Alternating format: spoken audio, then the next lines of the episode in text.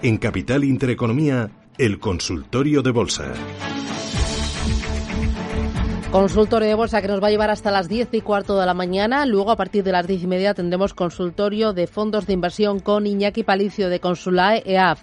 Y hoy, hoy lunes, tenemos a partir de las 11 y media nuestro Digital Business. Vamos a actualizar o vamos a, mm, a retomar la actualidad del sector FinTech, InsurTech. Vamos a hablar de esa aplicación Radar COVID y vamos a hablar también de una compañía que la verdad eh, se ha hecho su hueco durante estos tiempos de pandemia. Pain o Pain. Pero antes antes de ir con todo ello, estamos en marcha en este consultorio de bolsa con Eduardo eh, Bicho. Eh, Bicho, sigues ahí, ¿verdad?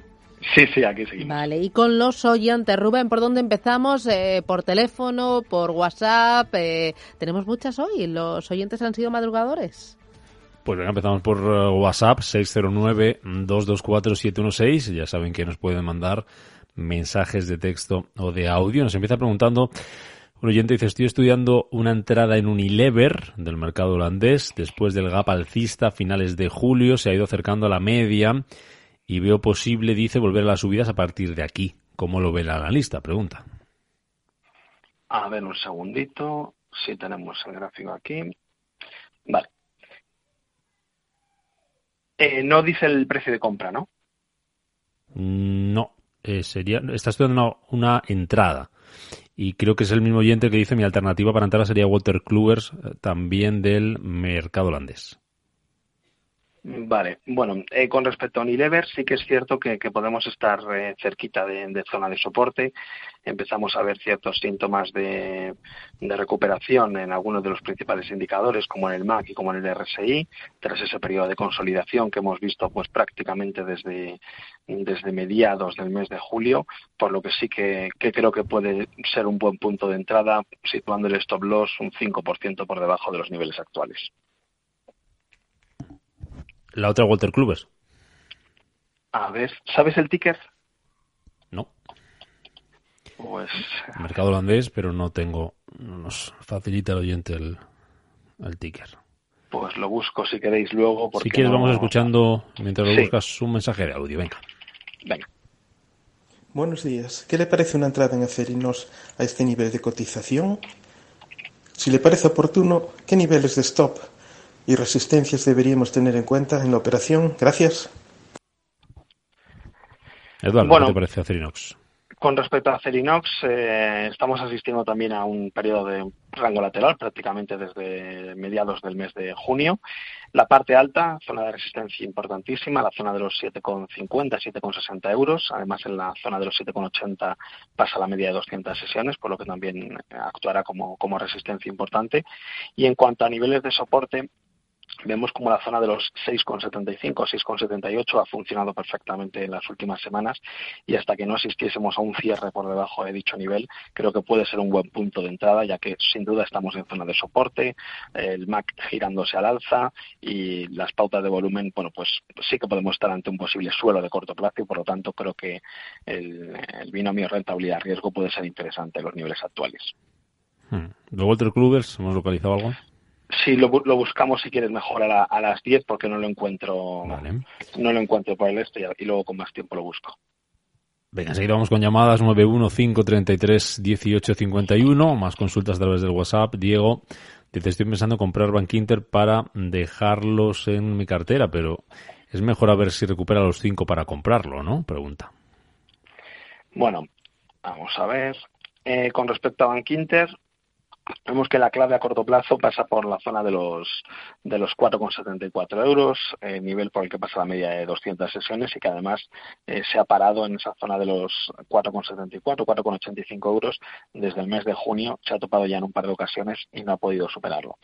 Si asistiésemos al cierre por encima de los 4,85 euros, sin duda estaríamos, entraríamos con mayores garantías de éxito, ya que estaríamos superando dos niveles de resistencia importantísimas a corto plazo y con un siguiente objetivo que podría estar en la zona de los 5,40 en el cortísimo plazo y posteriormente podríamos pensar en los 5,70 que ya sirvieron de soporte a principios de, de, este mismo año. En cuanto a niveles de, de soporte, ahora mismo la zona de los 4,25 euros, que fueron los mínimos vistos hace tan solo unas sesiones y que también sirvieron de apoyo a finales del mes de, julio. Por lo tanto, vamos a ver, pero sí, como bien comenta, si superase no tanto la zona de 5, sino 4,85, si hubiésemos un cierre por encima de los 4,85 eh, en, en Bank Inter, creo que sería una buena oportunidad de, compra. Jesús, ¿qué tal? Buenos días. Buenos días. Mire, para la, consulta, que ¿Qué hago con el IBEX, por ejemplo? ¿Qué hacemos? estoy fuera de mercado, me pongo largo, corto, ¿cómo lo ve él? Resola estos precios también me gusta, ¿qué le parece? Y luego, si me opina algo sobre algún banco, Solaria, Santander, Solera, vamos, creo que son muchas preguntas, que me conteste particularmente al IBEX y vamos a ver, y a Resol, por favor, si puede ser, y si puede ser, pues mm. mejor. Muchas gracias, buenos días. Muy bien, gracias Jesús. Bueno, eh, con respecto al IBEX, sí, con respecto al IBEX, como hemos comentado al principio, creo que estamos en, un movimiento en rango y, por lo tanto, aquí la mejor forma de aprovecharlo es si se acerca a zonas de soporte, es decir, a la zona de los 6.850, 6.870 puntos, tomar posiciones, ajustamos el stop loss a un cierre por debajo de dicho nivel y la parte alta, el principal nivel de resistencia, los 7.220. Así que con ese rango es donde hay que aprovechar cualquier aproximación a la base de ese rango lateral para tomar posiciones y cerca de resistencia para deshacerlas. Con respecto a Repsol, es un valor que a medio y largo plazo eh, sí que puede empezar a estar bastante interesante pero es cierto que desde el punto de vista técnico y a corto plazo hemos visto la pérdida de niveles de referencia como pueden ser las medias de 60 y 200 sesiones y además también eh, la zona de los 7,30 euros que eran un soporte a tener en cuenta. Ahora mismo eh, vemos cómo puede estar haciendo un posible suelo en niveles de 6,40 euros, pero eh, la clave sin duda son esos 5,60 euros que vimos como mínimos en, el 20 de marzo de, este mismo año y que por lo tanto solo ese nivel, o sea, si perdiese esa zona sí que aconsejaría deshacer posiciones. Así que entre los niveles actuales, si se va acercando a esos mínimos vistos en marzo, sí que creo que podríamos entrar, entrar con, mayores garantías. Y con respecto a la banca, bueno, lo que he comentado antes, quizá de los, de los valores que más se están moviendo ahora mismo y, que mejor aspecto técnico tienen, sin duda Sabadell, siempre y cuando no cierre el hueco alcista que hemos visto en la apertura del día de hoy. Venga, vamos con más consultas. llamada también de mm, eh, Jacinto. ¿Qué tal? Buenos días. Eh, buenos días, eh, enhorabuena por el programa. Vamos a ver, eh, quisiera que me aconsejara analista. Yo tengo a la vista, lo vengo siguiendo, Solaria y Verdrola para entrar a medio plazo. Solaria y Verdrola para entrar, vale. ¿Algo más, Jacinto? Sí, nada más. Déjenme el teléfono que no tengo radio aquí donde estoy yo ahora. Muy bien. Le dejamos el teléfono. Gracias. Eduardo. Vale. Bueno, eh, con respecto a Solaria, hemos visto como bueno la caída ha sido prácticamente vertical en las últimas sesiones. También es cierto que lleva una subida espectacular. De momento la tendencia alcista sigue estando intacta, pero sí que nos fijamos cómo eh, se acerca a esa zona de soporte clave a corto plazo, como son los 12,99 euros, y que deberían no perderlos a cierre diario si queremos seguir viendo que la estructura de, alcista de corto plazo se mantiene intacta. Hemos dejado un hueco bajista en esta caída, en el entorno de los 14,66 euros, que eso bueno, pues va a ser uno de los principales niveles a superar si queremos volver a ver los máximos vistos eh, en la compañía, esos 17,35 euros que veíamos el pasado 1 eh, de septiembre. Así que de momento eh, tomaría posiciones a cortísimo plazo cerca de los 13 euros, pero con el stop loss muy ceñido, es decir, si de la zona de los 13 euros desharía posiciones, ya que después de la fuerte subida que ha experimentado el valor en los últimos meses, eh, una primera corrección podría llevarla a niveles de 11,75 y posteriormente incluso podría llegar a, zonas de 10,30 euros. Así que de momento sería cauteloso por ese hueco bajista que dejamos en, la apertura de la sesión del viernes, pero si se acerca a esa media de, 60 sesiones, bueno, pues un stop loss muy, muy ajustadito y, si lo mantiene, pues sí que podríamos ver un nuevo ataque a, ese hueco que a ver si es capaz de cerrarlo o por el contrario es el comienzo de una algo más amplia. ¿Y cuál es el otro valor? Iberdrola y, Iberdrola Solaria eran. Sí, Iberdrola. Bueno, en el caso de Iberdrola, es cierto que hemos visto algo que no nos ha gustado mucho en, esas últimas sesiones y es que ha perdido un nivel de referencia como es la media de, de 60 sesiones y además con, un volumen superior a la media de las últimas semanas. Hemos visto también que, que el MAC ha cruzado la línea de cero, por lo tanto es un aspecto negativo. Como hemos comentado al principio, estamos hablando del valor que más peso tiene el IBEX 35 actualmente, con un 16%.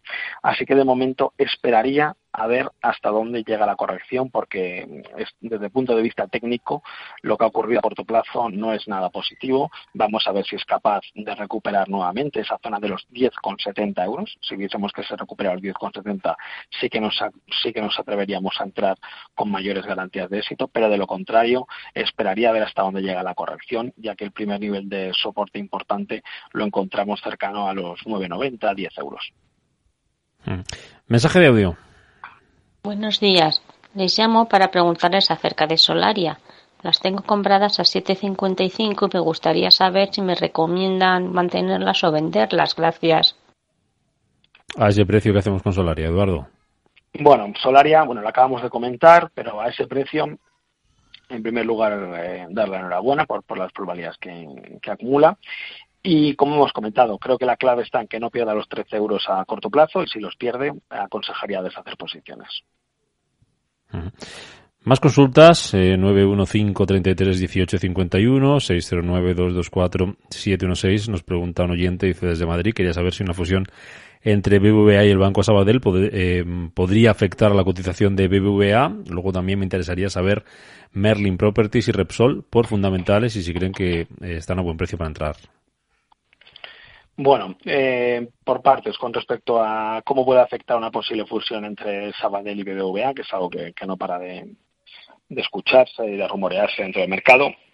Bueno, pues quizá la primera reacción, como hemos visto con el caso de Caixa y, Bankia, pues fuera positiva, pero luego estamos expensas de saber los detalles de cómo va a ser esa fusión, de cómo va a ser ese canje para determinar si la operación es buena para ambas partes o no.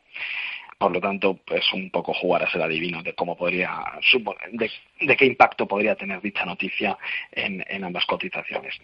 Creo que la primera buena, pero luego habría que, esperar a, conocer los detalles.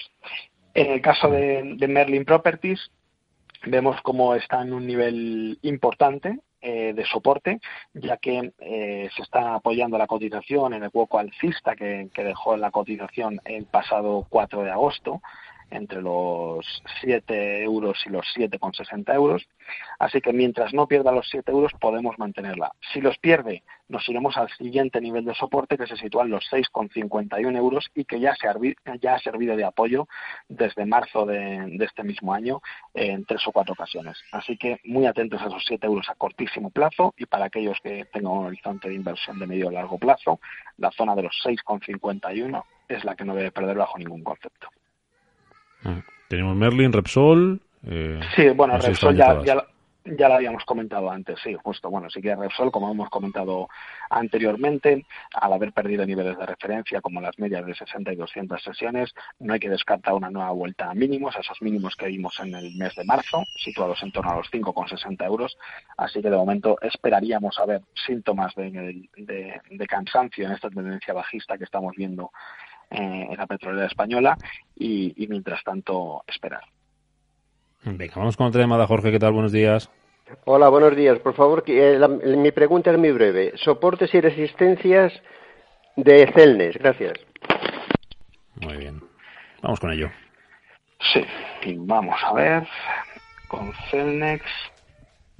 Bueno, Celnex eh, le ha ocurrido lo mismo que, comentábamos anteriormente con, con, Iberdrola, y es que ha perdido la, la media de, de, 60 sesiones, además con, con, un volumen superior a la media, y por lo tanto es un aspecto bastante negativo.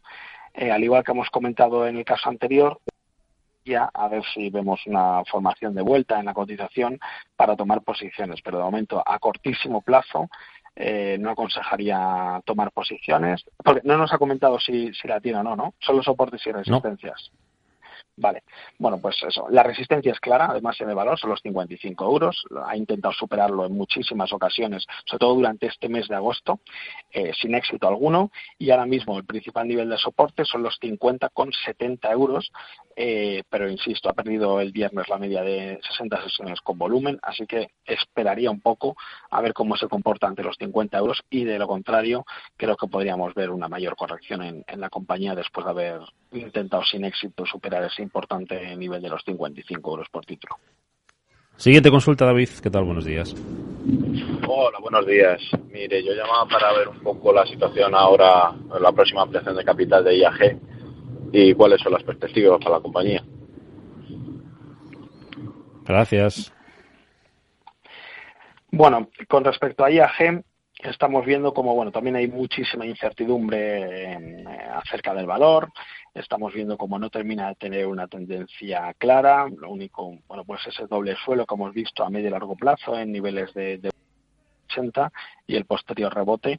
Ahora mismo vemos cómo está intentando, está muy cerquita de esa media de, de 60 sesiones, a ver si consigue superarla eh, a poder ser con volumen y el siguiente nivel de resistencia lo tendríamos en la zona de los 2,90, 3 euros. Eh, como bien ha comentado, creo que el tema de la ampliación de capital pues va a ser uno, uno de los elementos también añadido de incertidumbre y por lo tanto cualquier entrada en este tipo de compañías eh, aconsejaría poner un stop loss En el caso de IAG, la referencia que tenemos más cercana es la zona de los 2,36 euros a cortísimo plazo y si no posteriormente la zona de los 2,20. Así que de momento no mm, tomaría posiciones porque la tendencia no está nada clara, pero de, de tomarlas colocaría el stop loss en los niveles que he comentado. Mañana junto a IAG nos pregunta también otro oyente a través de mensaje de texto por, por IAG, que como ves, eh, IAG, qué potencial de revalorización o comparación frente a alternativas como Lufthansa o aerolíneas locales de Estados Unidos como Alaska Airlines, JetBlue o Southwest, que, eh, ¿y qué opinas de Amadeus? Eh, primero aerolíneas, eh, si tú tuvieras que quedar con alguna, eh, ¿cuál te gusta más ahora mismo? Bueno, a ver, sí que es cierto que el problema de las aerolíneas es que va muy ligado, lógicamente, a todo el tema de, turismo y a la situación actualmente de, la pandemia que estamos atravesando.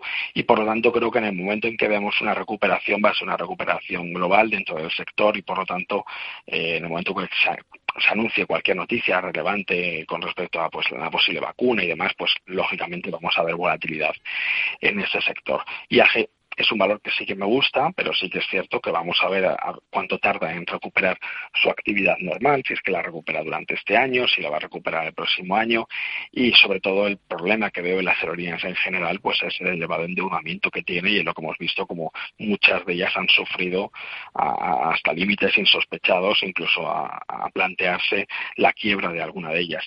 Así que, bueno, IAG sí que lógicamente en cuanto a la situación se aclare o se vaya normalizando, sí que tiene un potencial potencial importantísimo de revalorización. Podríamos volver a hablar de niveles cercanos a los, a los 4 euros, pero de momento creo que es pronto y todavía quedan muchos elementos de incertidumbre que deben aclararse antes de tomar posiciones de una manera importante en este tipo de compañía. ¿Y Amadeus? Nos preguntaba también qué opinas de Amadeus. Sí, en el caso de Amadeus, eh, bueno, eh, estamos viendo cómo mm, eh, tiene una zona de resistencia en, cerquita de los niveles actuales. En primer lugar, a cortísimo plazo en la zona de los 52,20 euros y posteriormente los 55,30, que es la zona por la que pasa la, la media de, de 200 sesiones en este, en este momento. Eh, soportes, la zona de los 47 euros, zona por la que pasa la media de 60 y si no, para aquellos que vayan con un horizonte de inversión de medio plazo, ya nos tendríamos que ir hasta niveles de 42 con 30 euros aproximadamente. Así que de momento la tendencia es prácticamente lateral, a la que estamos, la que estamos viendo desde el mes de junio y, y muy atentos a ver si es capaz de superar esos importantes niveles de resistencia que hemos comentado.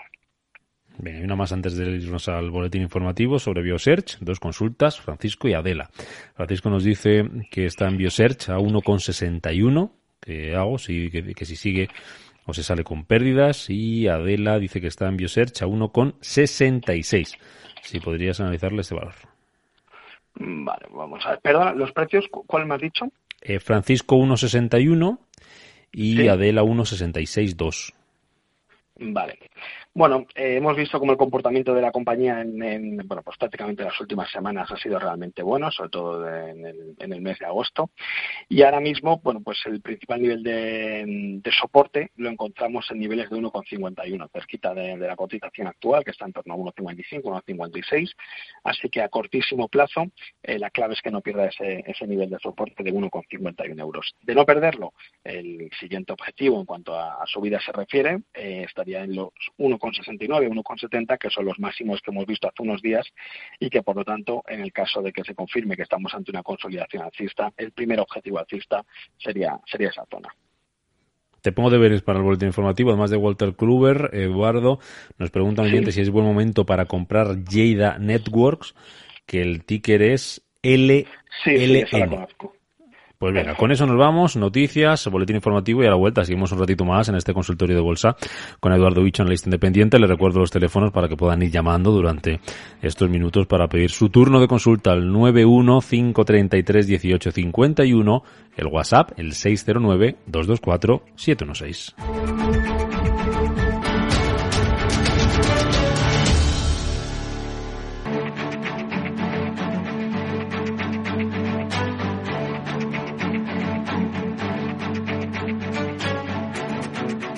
En Capital Intereconomía, el consultorio de bolsa.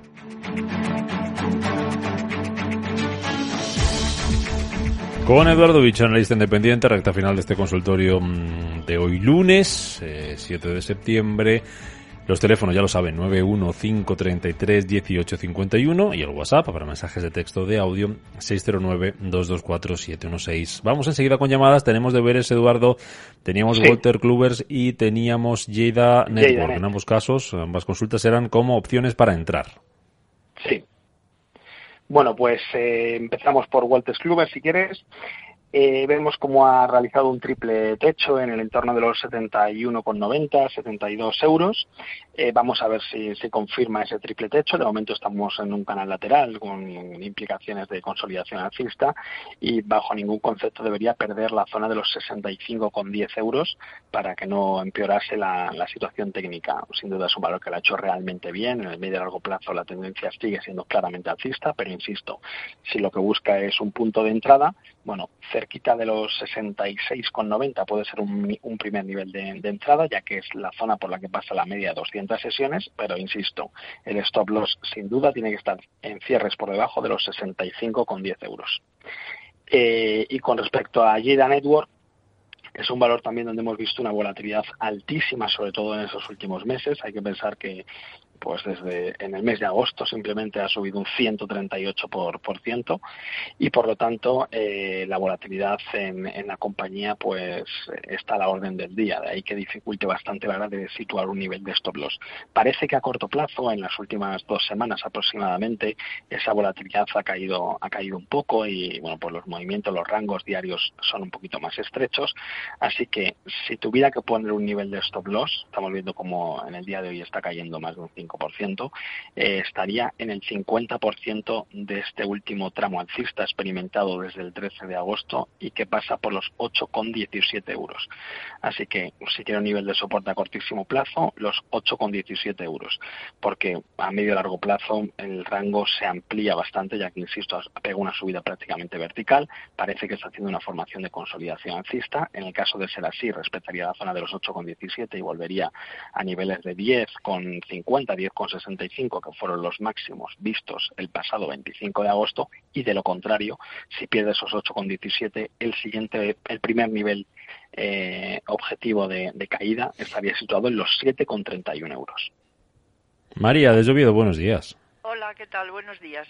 Mire, yo quería preguntar mm, para entrar en una compañía Axon, A-X-O-N, y también en las alemanas SAP o ASLM Holding a ver a qué precios cree él que son buenos para entrar. Gracias. Le escucho por la radio. Vale, pues vamos primero con, con Axon. Axon Enterprise, eh, empresa americana, eh, vamos a ver, eh, cerró el, el, viernes en los 83 dólares y el primer nivel de soporte importante que nos encontramos es la zona de los 79,20 dólares. Eh, si el objetivo, no, porque no ha comentado si las tiene en cartera o está, busca, o está pensando en entrar, ¿no? no lo sé, estaba pendiente de otra, de otra consulta. Nada, no tranquilo. Bueno, tenemos el soporte en la zona de los 79,23 dólares, por lo que si tiene el valor en cartera, eh, aconsejaría, y sobre todo con un objetivo de corto plazo, aconsejaría situar el stop loss en cierres por debajo de esos 79,23 dólares. Y si está pensando en entrar, igual cuanto más cercano a esa zona, pues menor va a ser el riesgo a la hora de situar el stop loss. Y en cuanto a niveles de resistencia, en primer lugar nos encontramos la zona de los 88,13 dólares y posteriormente el nivel de los 92,60 que además coincide con los máximos vistos en el pasado mes de agosto. Y luego con respecto a SAP, del mercado alemán. SAP y ASML Holding, ¿no? Que cuál, cuál veías mejor? Sí, a ver un momentín que me voy a poner el, el, el gráfico de ASML Holding. Mm, vale. Bueno, eh, la verdad es que la estructura técnica que muestran ambas compañías es muy, muy similar. Estamos viendo un periodo de consolidación. En el caso de, de SAP, por ejemplo, eh, no debería perder bajo ningún concepto a corto plazo la zona de los 129,20 euros. Eh, hemos visto cómo bueno, pues ha intentado en un par de ocasiones, bueno, en tres ocasiones para ser exacto, superar la resistencia de los 143 euros sin éxito, pero de momento estamos en un canal lateral de consolidación alcista. Si perdiese la zona de los 129,46 euros al cierre, aconsejaría deshacer posiciones, ya que el siguiente nivel de, de soporte se sitúa en el entorno de los 120, 121 euros, que además es la zona por la que pasa actualmente la media de 200 sesiones. Tras la caída experimentada en los últimos dos días, hemos visto como los principales indicadores han descargado eh, gran parte de la sobrecompra que acumulaban y por lo tanto pueden estar ya preparados nuevamente para retomar las subidas, pero insisto, muy importante que no pierda bajo ningún concepto ese nivel de los 129 con, con 50 euros. Así que, y en el caso de, de ASML Holding, el nivel a vigilar es la zona de los 200 de los 290 aproximadamente. 290 295 ese es el rango de soporte a corto plazo. Y si no lo pierde eh, estamos igualmente en un tramo de consolidación alcista. Vamos con un par de consultas más. Nos vamos hasta Córdoba. Antonio qué tal buenos días. En primer lugar felicitarle. Sí buenos días me oye buenos días sí ahora sí buenos días en primer lugar, felicitarle por el programa. Nos ayuda bastante a aquellos pequeños inversores. Y mi pregunta es la siguiente. Yo quisiera preguntarle por el índice LSP500, que ya he entrado en varias ocasiones y he salido. Y siempre he tenido, no sé, cuando he visto la hora de salirme, se ha caído mucho y apenas he tenido ganancias. En esta inversión que he hecho, entré en 2.400 y me iba a salir pues para el mes de octubre o cosas así, por la cuestión de la elección americana y tal, pero he visto que el otro día se cayó pues un 4 y un 1% a continuación y no sé si es conveniente salirme. He ganado hasta ahora mismo un 20%. No sé si me, espero al mes de octubre o salirme ya. ¿Qué me aconseja de esta caída que ha habido? ¿Va a seguir cayendo o, o es un solo puntual? Bueno, muy bien. Gracias, Antonio, por llamar y por participar. Bueno, con un 20% de ganancias, Eduardo, ¿qué hacemos? sí, la verdad es que primero darle la enhorabuena.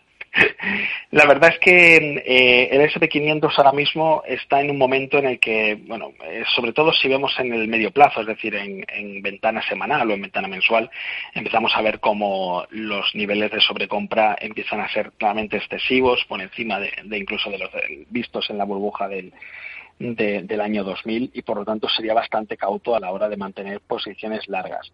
Por lo tanto, eh, mi recomendación a cortísimo plazo es que si pierde los mínimos vistos en, la última sesión, en la sesión del viernes, que pasa por los 3.350 puntos, si perdiese ese nivel y teniendo en cuenta el nivel desde donde viene, de los 2.400, creo que sin duda desharía posiciones, ya que, bueno, pues creo que, que los niveles de sobrecompra y también teniendo en cuenta eh, el volumen decreciente que hemos visto en, esta en este último tramo de, de subida pues eh, creo que hay demasiada incertidumbre desde el punto de vista técnico y por lo tanto eh, yo personalmente aprovecharía para deshacer posiciones si pierde los mínimos del viernes.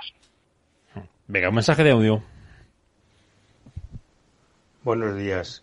Soy accionista de, de IAG. Le rogaría, por favor, que me dijeran que ante la nueva mm, Junta General de Accionistas, eh, si es conveniente o no ir a la ampliación de capital. Por otro lado, mm, he visto que en, esa Junta de Accionistas se elige, se reelige a Emilio Saracho. No entiendo cómo una persona que está en causas judiciales puede presentarse como miembro del Consejo de Administración de una compañía. De todas formas, les rogaría que me contestaran. Muchas gracias y buenos días. Y ampliación de capital. Bueno, como hemos comentado anteriormente ante, ante la misma pregunta, eh, ahora mismo no tiene una tendencia clara, eh, hay demasiadas incertidumbres y demasiadas incógnitas con respecto a, al futuro de la compañía y lo más importante a conocer los, los detalles de, de dicha ampliación de capital y por lo tanto creo que es pronto para, para, tomar una decisión de si entrar eh, de forma importante. Como he comentado, creo que una vez que todo se normalice, el potencial que tienen compañías como las de IAG y el sector en, el sector en general es importante, pero de momento poco más que añadir a que el soporte de cortísimo plazo lo situaríamos en la pérdida de los 7, 2, perdón, 2,19 euros y que y el doble suelo ese que hemos comentado de medio largo plazo en la zona de 1,80. Pero mientras tanto, eh, el valor sigue sin una tendencia clara y por lo tanto no aconsejaría tomar posiciones en el caso de que no estemos ya dentro. Venga, y en menos de un minuto nos dice un oyente a través del WhatsApp, tengo CaixaBank compradas a 2.33, cree que las debo seguir manteniendo y en ese caso, ¿qué stop me recomienda? 2.33. Vale. En el caso de CaixaBank, a 2.33 Vemos que está ahora mismo en, en 2 euros prácticamente. Bueno, eh, encontramos una zona de resistencia muy importante la zona de los 2,10 euros, nivel que ha intentado en tres ocasiones desde el mes de junio superar sin éxito. Y la única referencia que tenemos en cuanto a soporte se refiere, bueno, en primer lugar, la mitad de la vela blanca vista el, el viernes, es decir, la zona de 1,97 euros, muy cerquita de los niveles actuales, pero posteriormente, sin duda, la clave pasa por el hueco alcista dejado en la apertura del viernes, en la zona de 1,84, eh, cuya pérdida, cuyo cierre por debajo de con 84 sí que aumentaría las probabilidades de asistir a un nuevo tramo correctivo. De momento, eh, bueno, pues podemos ajustar el stop loss, como he comentado, a ese cierre por debajo de 1,97, si es que en el caso de 1,84 le parece eh, demasiado amplio el margen para situar el stop loss, pero lo que ha quedado claro en las últimas semanas es que la zona de los 2,10 sin duda es la resistencia a superar y que hasta que no sea capaz eh, la tendencia sigue siendo lateral y la parte baja de ese rango lateral está en 1,80.